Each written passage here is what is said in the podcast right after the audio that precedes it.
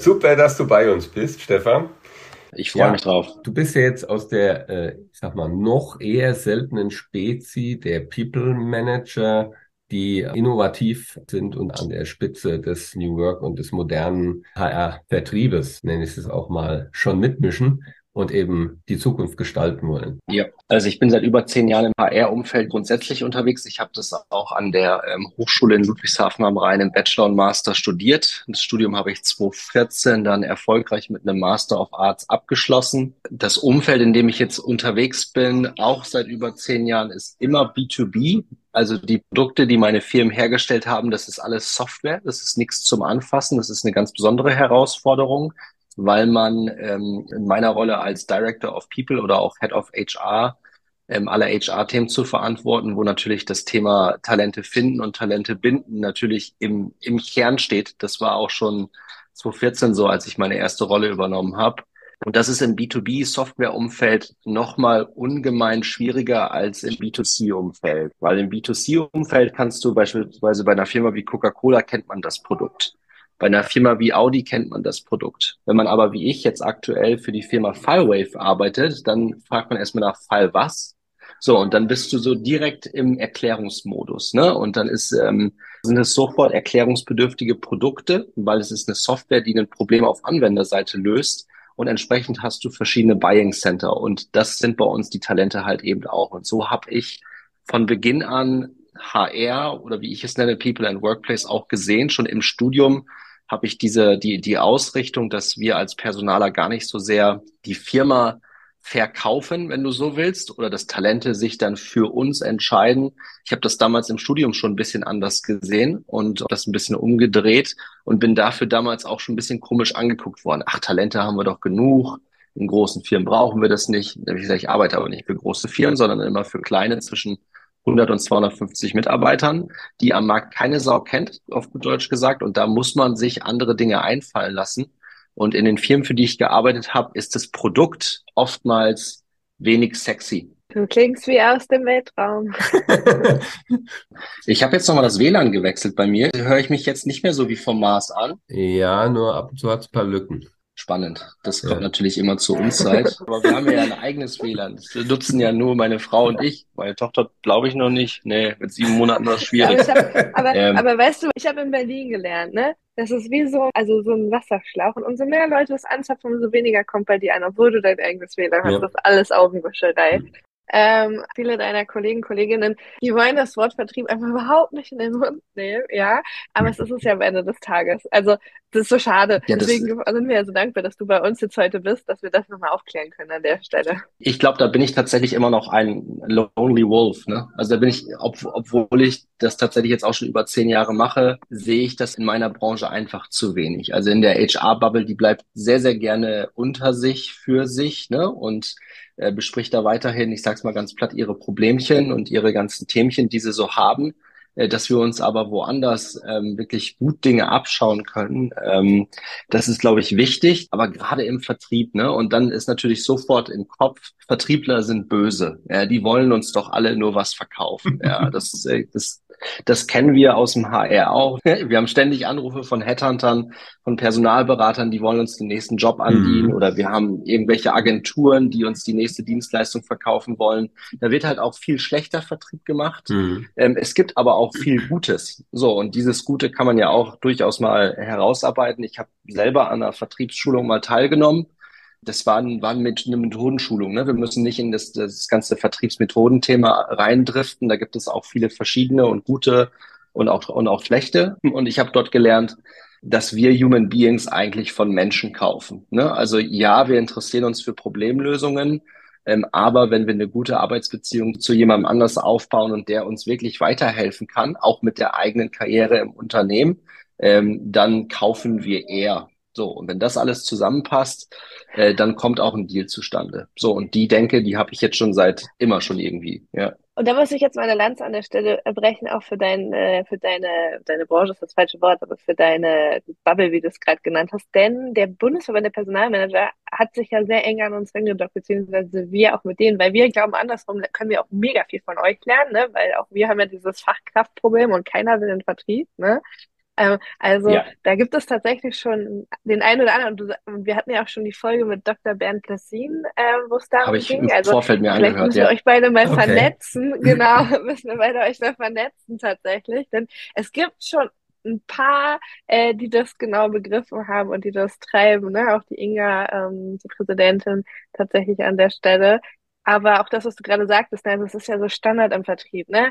Geschäft wird Bauch an Bauch gemacht, Menschen kaufen von Menschen, ne? Also das ist ja genau das, was wir irgendwie schon seit seit der seit immer irgendwie gepredigt bekommen. Und ich so, boah, was sind das für Phrasen? Aber am Ende des Tages ist es genau das, was sich ja auch im Recruiting zeigt. Die Gefahr, die für uns daraus besteht, ist, ne?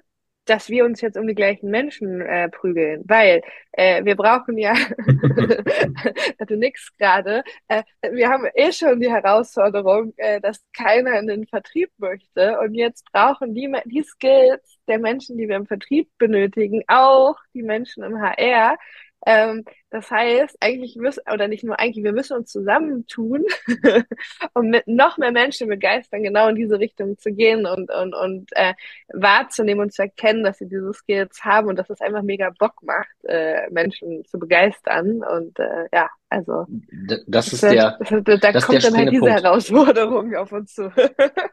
Das ist es tatsächlich. Und wenn man dann in meine Bubble reinschaut, heißt es ja dann auch, im Recruiting heißen die Abteilungen jetzt ja auch Talent Acquisition. Hm. Warum heißen die wohl Acquisition? Mhm. Also, hm. ich meine, auch da ist das Wording mhm. wieder entscheidend. Ne? Und ähm, wenn man da so als eigenes Talent so ein bisschen Begeisterungsfähigkeit hat, und das habe ich, glaube ich, mehr als ausgeprägt, ähm, dann muss man das auch nutzen. Ne? Also das habe ich immer gemacht in den Firmen, in den Prozessen selber mit überzeugt, warum jetzt die Axit oder die TIS oder jetzt auch die Firewave, der, der jetzt genau der richtige Arbeitgeber für diese Person ist. So, und da ist es auch wie im Vertrieb. Ich gewinne auch nicht jeden Deal. Ne? Das heißt, man muss als Talent auch äh, eine gewisse Beharrlichkeit mit an den Tag legen. Ne? Nicht jeder Deal kann funktionieren. Man muss auch Nein aushalten können. Und das ist, glaube ich, jetzt gerade auch eine, eine ganz gute Verbindung im, im Talentemarkt, weil das, das Talent, gerade wenn wir jetzt im deutschsprachigen Raum bleiben, ist ja relativ knapp. Das ist auch so. Ich glaube, das lässt sich auch nicht wegdiskutieren. Ähm, das werden wir auch mit Zuwanderung nicht komplett in den Griff bekommen. Viele nutzen das halt nur einfach gerne, um sich rauszumanövrieren. Ne? Also es mhm. sind dann die klassischen Ausreden. Ich finde keine Talente. Äh, die junge Generation, die wollen doch alle gar nicht mehr arbeiten und sowas. Und wenn ich sowas lese und höre, dann denke ich mir, ihr habt's im Bullshit. Kern alle noch nicht verstanden. Das ist aber gut, weil dann gibt es andere Firmen, so wie meine, die das mehr oder weniger verstanden haben. Mhm. Wir haben dann eher eine Chance, dieses Talent an uns zu binden. Ne? Wenn ähm, da, da trennt sich aktuell die Spreu vom Weizen, und, definitiv. Und, und wie differenzierst du dein Unternehmen quasi jetzt von ähnlichen Unternehmen, wenn es eben um Talent Acquisition, ums Recruiting geht? Auf welche setzt du auf Inbound? Ich, ich gehe mal davon aus, du verstehst Inbound, Outbound, da du ja sehr vertriebsaffin bist. Also äh, ja. Wir, ne, es gibt ja einerseits die Marktschreie, die Drückerkolonne und äh, Hauptsache tolle Annonce platziert und dann wir haben den Obstkorb und so weiter.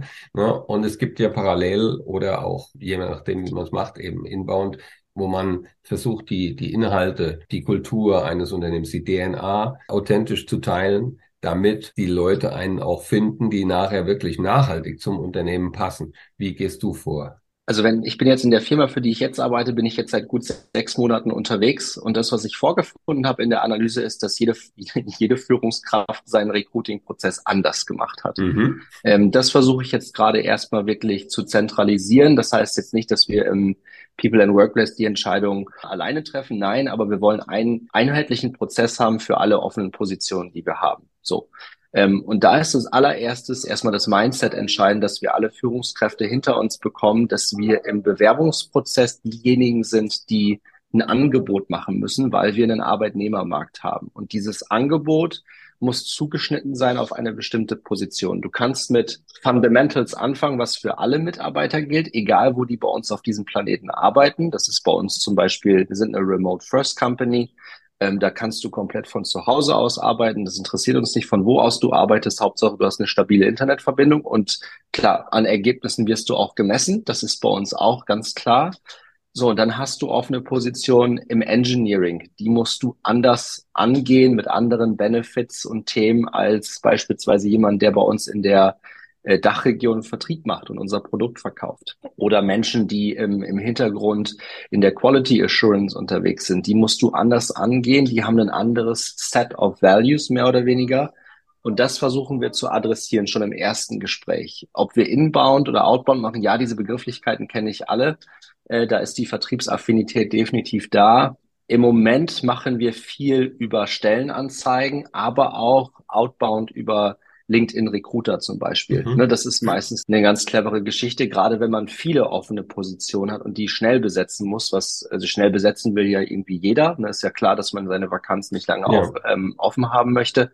In meiner Firma ist das Umfeld gerade so, dass wir aus einer schwierigen 2022 Situation kommen und auch Layoffs hatten, so dass wir gerade auf der Recruiting-Seite nicht ganz so äh, spannende Themen im Moment haben, sondern eher am Konsolidieren sind. Aber in der Firma, für die ich vorher gearbeitet habe, fünf Jahre, das war schon fast Hypergrowth. Also da haben wir jedes Jahr 30 Prozent neue Mitarbeiter on top. Dort habe ich dann from scratch wirklich eine eigene Talent Acquisition Funktion aufgebaut. Ähm, und da standen wir jetzt kurz bevor ich rausgegangen bin, davor eine zweite Person als Talent Sourcer einzustellen. Diese Person hätte den ganzen Tag nichts anderes gemacht, als wirklich proaktiv Kandidaten auf LinkedIn und anderen Netzwerken anzuschreiben. Und wirklich den ganzen Tag nichts anderes. Und jetzt kommt der Link zum Vertrieb. Die wäre auch sozusagen commission-orientiert bezahlt worden. Ne? Die hätte dann ein ganz normales okay. Äh, Fixgehalt bekommen und dann je nachdem, wie viele Personen sie angeschrieben hätte, quantitativ, qualitativ, wenn die Leute in die erste Recruiting-Stage gekommen wären, das waren wir gerade am Ausdefinieren, dann hätte sie quasi noch was on top bekommen und gegebenenfalls sogar, wie ich es aus dem Vertrieb auch kenne, wenn der Deal dann wirklich geclosed ist, dann nochmal einen Prozent vom Bruttogehalt auch nochmal als Commission. Ne? Also diese, ich sag mal, diese Modelle, die es da im Vertrieb gibt, die hatten mhm. wir schon mehr oder weniger zu Papier gebracht. Äh, dann ist das Ganze aber auseinandergegangen und ich glaube, dass die Firma, für die ich davor gearbeitet habe, die HR jetzt etwas anders sieht, die Erwartungshaltung an HR eine andere ist und dieses ganze Talent Acquisition Thema äh, nicht weitergeführt worden ist. Aber so denke und so sehe ich das und so hat das auch gut funktioniert.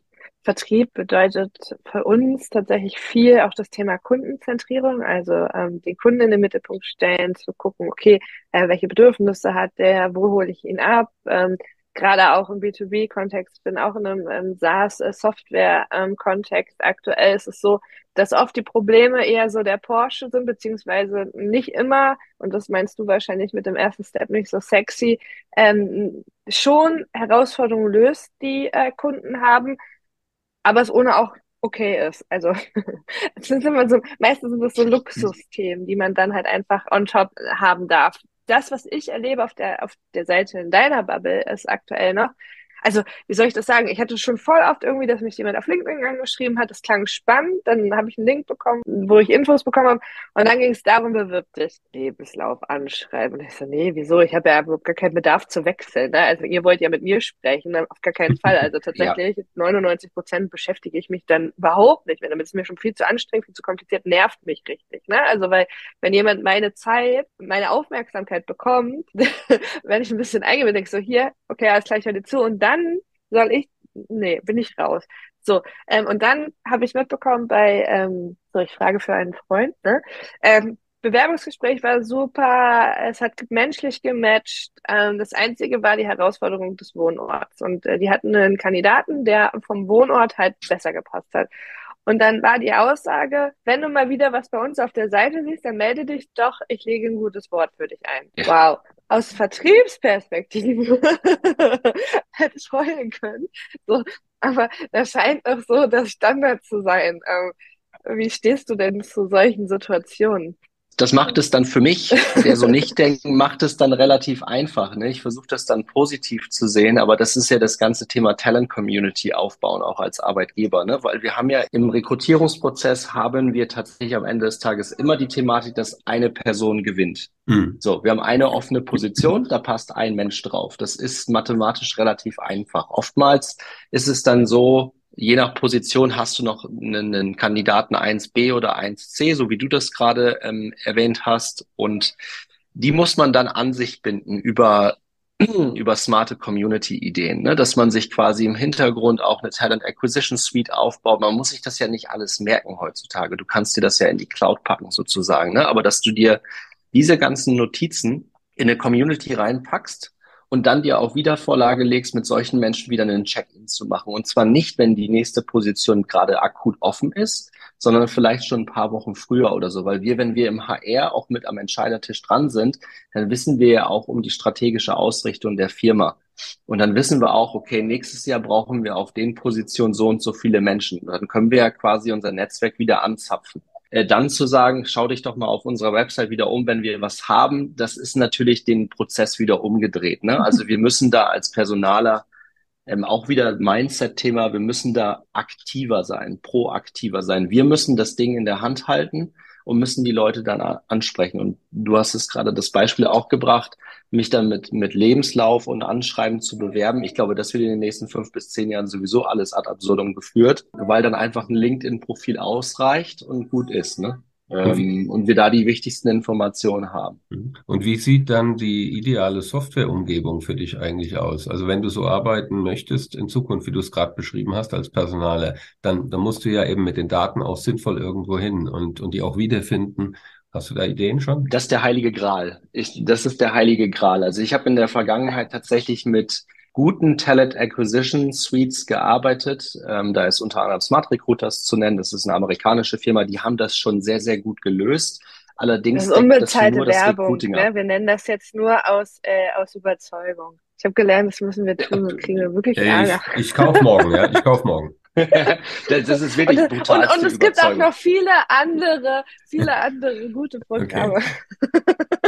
wollte ich gerade darauf hinaus. Es gibt sehr, sehr viele gute Anbieter mittlerweile, auch wirklich ähm, für Firmen, die international arbeiten. Es gibt im, im deutschsprachigen Raum gibt es gute Companies, die das abdecken, aber eine Firma, die das perfekt und zwar alle Bereiche des HR Lifecycles abdeckt, noch nicht, weil die meisten haben einen Schwerpunkt oder ein Fokusthema und dann kümmern die sich nicht um die irgendwelche anderen Produkte. Ne? Deswegen ist es meistens so, dass du im HR dir irgendwie eine eine Tool-Landscape, eine Landschaft auch aufbauen musst. Und dann, Schorsch, kommt das Thema, wie einfach, wie schnell finde ich Orientierung in meiner eigenen Software. Aber dafür hm. brauche ich halt auch erstmal wirklich eine Umgebung, wo, wo Software als äh, prozessunterstützend gesehen wird. Ich habe auch schon in Firmen gearbeitet, da wurde mir das jedes Jahr aufs Neue ähm, nicht genehmigt. Und wir sprechen jetzt nicht wirklich von hohen Kosten im Monat für so eine Software. Ne? Das ist schon auch für kleinere Firmen erschwinglich. Beispiel und, ungefähr, ähm, das, das, das aber so erstaunlich. Du zahlst für eine gute Suite, die, ja, für so eine, für eine, für so eine gute Talent Acquisition Suite, wie wir sie jetzt genannt haben, bist du in einem kleinen Unternehmen mit 10, 15.000 Euro im Jahr bist du dabei. Also das heißt, so mhm. ungefähr 1.000 Euro im Monat solltest du dafür einplanen.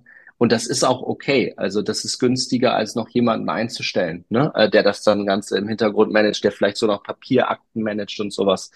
Ähm, das ist definitiv günstiger über Software zu lösen und wesentlich effektiver. Anni, sorry. Und das ist aber erstaunlich, weil für uns im Vertrieb ja, das ist nicht schlimm. Ich, ich kämpfe mich ja durch.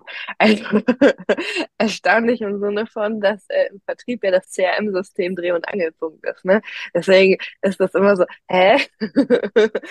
das muss sein, das HRIS, also HR-Informationssystem oder von mir aus kann man das HR dann auch streichen. Du brauchst auf jeden Fall auch in dem Bereich eine zentrale Quelle der Wahrheit und das darf auf gar keinen Fall mehr die Papierpersonalakte im Büro sein. Ja, also in meiner Firma gibt es gar keine Büros mehr. da macht auch dann die Papierakte keinen Sinn. Deswegen, das muss alles schon alles in einem zentralen Platz sein.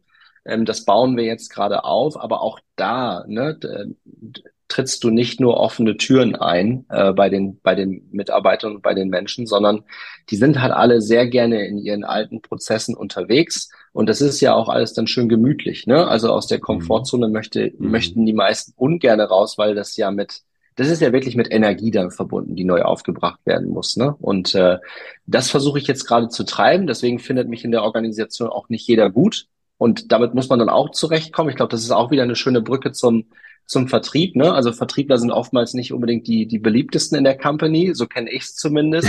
Also ich habe immer schon gesagt, ein guter Vertriebler ist, der beste Vertriebler ist der, der mir am meisten auf den Keks geht. Und zwar auf eine positive und sympathische Art und Weise. Nicht, weil der jetzt irgendwie wieder was vergessen hat oder so, sondern einfach, weil er seinen Job richtig verstanden hat, nämlich den, den Prozess zu orchestrieren ne? und alle entscheidenden Stakeholder mit an den Tisch zu bekommen und dann wirklich so eine sympathische Beharrlichkeit zu haben, ähm, die Dringlichkeit herauszuarbeiten, das finde ich, das finde ich super. Und das brauchen wir im HR auch. Und deswegen ist diese Nähe zum Vertrieb, glaube ich, auch sehr, sehr relevant für zukünftig ähm, erfolgreiche Unternehmen. Cool. Könntest du noch mal drauf eingehen näher? Du sagtest vorhin, du bist dabei, so die Fachbereiche ein bisschen äh, auf dein Level zu bringen und, und äh, ja, dass wir alle in dieselbe Richtung marschieren. Ich habe vorhin im Vorgespräch mit Anni kurz diskutiert, dass ich dran glaube und ich merke das an mir selbst schon jetzt, dass ein Teil eben der alten HR-Arbeit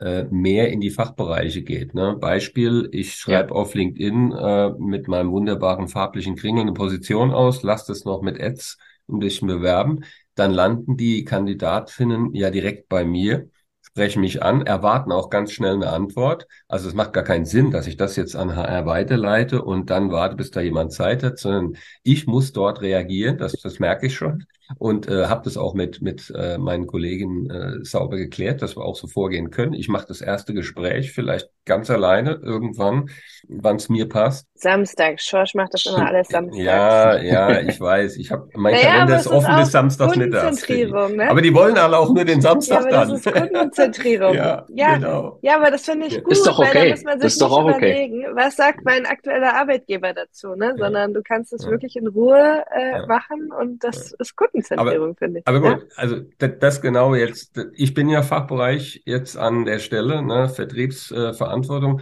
und siehst du das ähnlich? Verschiebt sich da die Arbeit und, äh, und wie schafft man es vor allem, jetzt die Fachbereiche, die eben jetzt vielleicht auch nicht so Open-Mindset sind, dann mitzunehmen bei der Reise? Ich glaube, das ist der springende Punkt. Ich glaube, Fachbereich und HR müssen mal miteinander sprechen und weniger übereinander. Ne? Das ist natürlich jetzt auch sehr pauschal, aber genau da fängt es doch eigentlich an. Ähm, es ist, ich habe in vielen Organisationen schon erlebt, dass dann Fachbereich gegen HR und das ist natürlich kompletter Bullshit. Ne? Und es gibt genügend Fachbereiche, die noch sagen, ähm, Rekrutierungsprozess, das ist HR-Arbeit. Ich möchte am Ende nur noch die, weißt du, die, die, die richtig Guten sollen bei mir rauskommen und dann mache ich ein Interview und ich mache das schon seit 30 Jahren und dann weiß ich schon Bauchgefühl, ey, dann stelle ich die richtige Person ein. Das ist natürlich jetzt relativ krass beschrieben und das funktioniert heutzutage auch nicht mehr.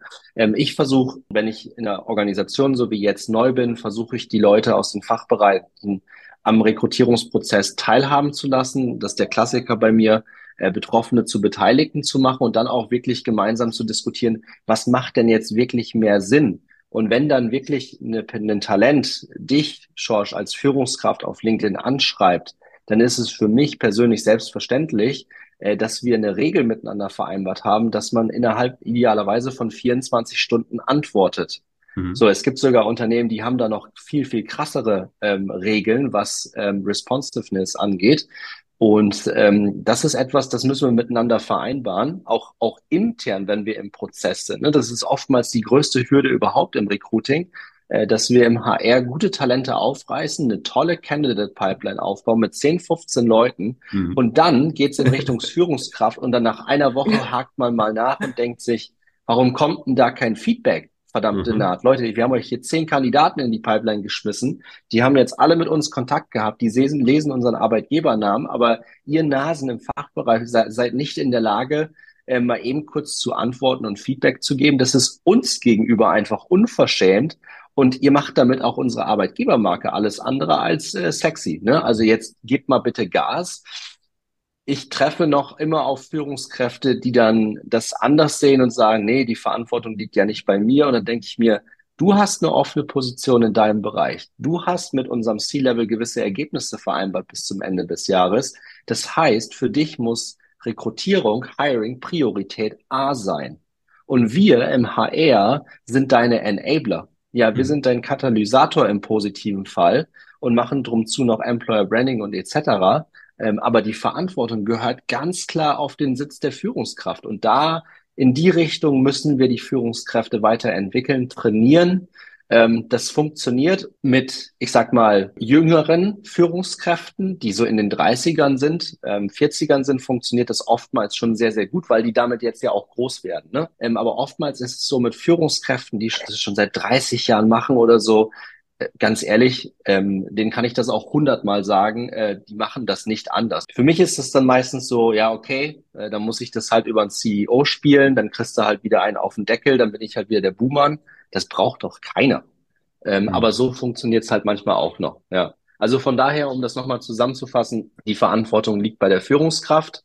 Wenn ich eine offene Stelle habe bei mir im Bereich, dann ist das für mich auch Priorität A und ich habe in meinem eigenen Kalender immer wieder einen Hinweis, Prio A, Hiring. Und das Erste, was ich mache, ich checke meine Kandidatenpipeline, gucke, ob ich offene Nachrichten habe und kommuniziere dann auch direkt mit meinen äh, potenziellen zukünftigen Kollegen, Kolleginnen. Funktioniert hervorragend und dann kann man auch Rekrutierungsprozesse innerhalb von einer Woche oder zwei Wochen auch komplett durchziehen bis hin zum unterzeichneten Arbeitsvertrag. Das geht schon. Ich möchte daran kurz anknüpfen, um das nachhaltig, aber das Verständnis ins Unternehmen zu bringen und eben zu den Führungskräften.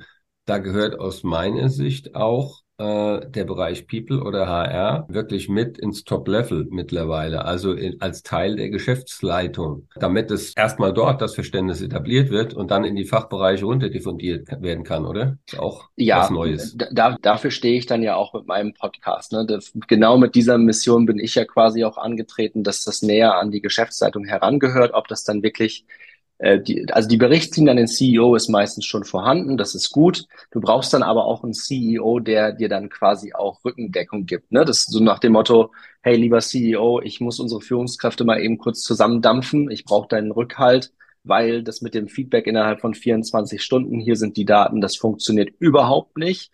Ja, und was ist das jetzt die Konsequenz, Stefan? Naja, wir besetzen unsere Position, also im Schnitt vier Wochen später als geplant das könnte uns so und so viel Umsatzeinbußen generieren. So, und schwupp, bist du auch auf C-Level dann mit diesen Daten, bist du natürlich direkt gefragter Gesprächspartner. Ne? Also wenn du so eine Position im Vertrieb für drei oder sechs Monate offen hast, dann kannst du mit einem halben Jahresgehalt rechnen, so ungefähr. Klar, du sparst dir natürlich auch die Kosten für Lohn, das gehört auch zur Wahrheit dazu. Äh, nichtsdestotrotz, jeder Monat, der in der Vakanz offen ist, ist schlecht. So, und deswegen ist es natürlich eine Idee zu sagen, dass ähm, das Thema People direkt mit am Entscheidertisch sitzt, um halt auch eine gewisse Durchschlagskraft im Unternehmen zu haben, ne? dass du quasi mit deiner Stimme im HR auch gehört wirst und dass es dann nicht direkt heißt, ach, das ist mir alles sowas von egal, was unser Head of HR sagt. Die gibt es dann immer noch, ne? aber ich sag mal, wenn der C, wenn das C-Level das wirklich als Top Priority gesetzt hat, dann kriegst du meistens mehr Gehör. Ja, das ist auch ein bisschen schade, weil eigentlich müsste das Thema an sich schon Gehör genug finden, ne? aber in dieser Transformation befinden wir uns gerade. Also in dieser Zeit, vielleicht sogar Zeitenwende befinden wir uns gerade, ja. Du hast vorhin das Thema Arbeitgebermarke ähm, gestrichen, da will ich nur mal drauf ähm, hinaus, weil auch das ein Thema ist, was uns im Vertrieb äh, sehr beschäftigt, das Thema Social Selling, ähm, Corporate Influencer. Ja. Damals durfte ich in der Sparkasse lernen der, und da kann man jetzt drüber denken, was man will. Das, was die richtig gut gemacht haben, ist, an unserem allerersten Tag der Ausbildung haben die uns gesagt, ab jetzt tragt ihr das Sparkassen-S auf die Stirn gestempelt. Alles, was ihr macht, alles, was ihr tut, wird auf unsere Bank zurückfallen. Ne? Also, weil es ist einfach so. so. Das heißt, uns war das immer bewusst und wir wurden auch bewusst dahingehend trainiert, uns in Vereine zu engagieren, diese typische Kassenwartrolle zu übernehmen, ne, als Bank, weil mhm, das Thema mhm. Vertrauensbildung ist. Und aber auch mhm. ähm, uns in Jugendveranstaltungen zu engagieren, um weitere Auszubildende zu rekrutieren. So, ne? Also wie gesagt, das ist das, was ich finde, was die wirklich gut machen. Jetzt hattest du das Thema Arbeitgebermarke gerade angesprochen. Wie lebt ihr das denn? Also wie begeisterst du deine Mitarbeitenden dafür, auch ähm, ja mehr Sichtbarkeit äh, zu haben und mehr verliebt nach draußen über eure eure Produkte und über eure ähm, über eure Company zu sprechen? Das ist spannend. Also erstes Mal, ich habe auch in der Bank gelernt. Also ich bin kein Sparkästler, sondern ich habe damals tatsächlich in der Volksbank meine Ausbildung oh. gemacht. Also haben wir was gemeinsam, Anni. Und bei mir die war blaue, die andere Tag Seite der Macht. Die andere, die, die, die andere dunkle Seite der Macht. Genau. Das war bei uns damals in der kleinen Volksbank nicht so, wie du da jetzt beschrieben hast. Aber ich habe dieses durchaus bei mir in der Berufsschulklasse damals. Äh, wir hatten tatsächlich noch diesen klassischen Blockunterricht ähm, und da waren natürlich alle Banken mhm. vertreten. Mhm. Und die von der Sparkasse, ich sage es einmal ganz pauschal, die von der Sparkasse jetzt so im ja, Nachgang, ja. die haben mich schon, die haben mich schon beeindruckt, weil die haben wirklich mit einer Stimme gesprochen. Das fand ich schon beeindruckend. Das haben die Volksbankler nie wirklich hinbekommen. Ähm, vielleicht kriegen sie es jetzt hin, wo die ganzen Banken zusammen fusioniert werden müssen, weil es ansonsten nicht mehr skaliert, dieses Geschäftsmodell. Zu deiner Frage mit der Arbeitgebermarke. Ähm, Das ist gar nicht so leicht, ähm, wenn man in eine Firma reinkommt, die sich jetzt in einem Turnaround-Case befindet. Ne? Also man muss versuchen, sich wirklich auf die Kernwerte zurückzudampfen. Und das habe ich, mache ich gerade mit meinem CEO. Äh, wir spielen gerade ein äh, Werteprojekt, haben da auch externe Unterstützung und wollen Ende März Q1 wollen wir das erste Filewave Core Values Set setzen. So, und auf dieses Core Value Set können wir immer wieder aufbauen und können mit, äh, mit unseren tollen Benefits auch werben, dass die Leute jetzt so richtig stolz darauf sind, für Filewave zu arbeiten oder für unsere Firma zu arbeiten. Soweit bin ich noch nicht durchgedrungen. Das meinte ich vorhin damit auch. Dafür muss nicht nur das Produkt sexy sein, dafür muss auch die Arbeitsumgebung sexy sein. Für die Arbeitsumgebung, das ist zumindest mein Objective aktuell. Also wir, wir arbeiten mit der Zielmethodik okay. OKRs. Und da bin ich einer von dreien auf Top-Level mit meinem Working Environment. Und das muss ich jetzt gerade sukzessive in die Köpfe der Leute auch reinbekommen. Wirkliche, ich sag mal, Ambassadors sind unsere Mitarbeiter auf LinkedIn zum Beispiel noch nicht, weil du auch das Thema Corporate Influencing angesprochen hast. Aber ich sage, die sollen alle das posten, was sie denken. Ich möchte da jetzt nicht irgendwie eine Rotschrift drüber setzen. Okay, warte mal kurz, wir müssen mal jetzt ja kurz Begrifflichkeiten für unsere Zuhörenden klären. Äh, erklär mal einmal die OKR-Methode mit zwei Sätzen und dann habe ich, hast du noch was von einem Set erzählt, was du bitte auch nochmal erklären musst, weil ich glaube, viele ja, von unseren Vertriebskollegen, Vertriebskolleginnen denken jetzt so, hä? ja, ich bin viel im Englischen unterwegs, ne? Wenn man, wenn man tagsüber irgendwie 100 Prozent in der Firma Englisch spricht und dann nur privat Deutsch, dann hat man viele englische Begrifflichkeiten. OKR oder OKR steht für Objectives and Key Results. Das ist eine mittlerweile viel zitierte Methodik, um eine Organisation an Zielen auszurichten. Das kommt aus den äh, 1990er Jahren und Intel hat das geprägt. Da gibt es auch schöne Literatur dazu und es gibt mittlerweile viele Firmen, die sich das zunutze machen und dann wirklich so eine Art Zielmethodik aufbauen, wirklich vom C-Level und dann in alle Abteilungen runtergebrochen und wir haben bei uns in der Firma drei Kernziele, die wir erreichen wollen, die auch der ganzen Organisation transparent gemacht werden und wo wir jedes Quartal draufschauen, ob wir das auch wirklich erreicht haben oder nicht. So und diese Key Results, das sind äh, messbare Resultate, die wir erreichen wollen. Ne? Also im Bereich HR ist es zum Beispiel äh, das Kununu Arbeitgeberprofil von 3,0 auf 4,0 Sterne hoch zu pushen. Das könnte zum Beispiel ein Key Result sein. Ein Set of Core Values, das sind Unternehmenswerte ganz einfach gesprochen. Ne? Das sind so die, der gemeinsame Glauben daran, wie wir miteinander arbeiten wollen. Shared Beliefs sagt man auch im Englischen dazu. Ich kann es schon gar nicht mehr auf Deutsch sagen.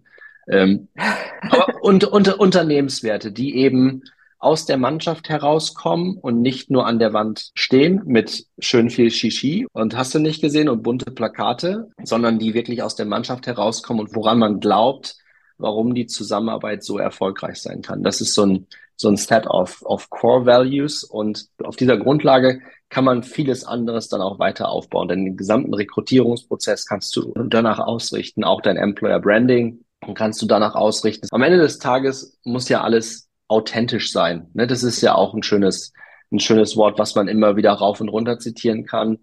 Die Leute merken das, wenn das nicht authentisch ist. Die Leute merken draußen im Markt, wenn man ähm, eine Rolle spielt und wenn das nicht ehrlich ist, was man dort über seinen Arbeitgeber auch verzapft. Spätestens in der Probezeit, ne? Und dann ist das ganze Geld auch ja. versetzt oder versenkt. Und das passiert immer noch. Das ist der absolute Wahnsinn. Da triffst du bei mir so einen roten Knopf.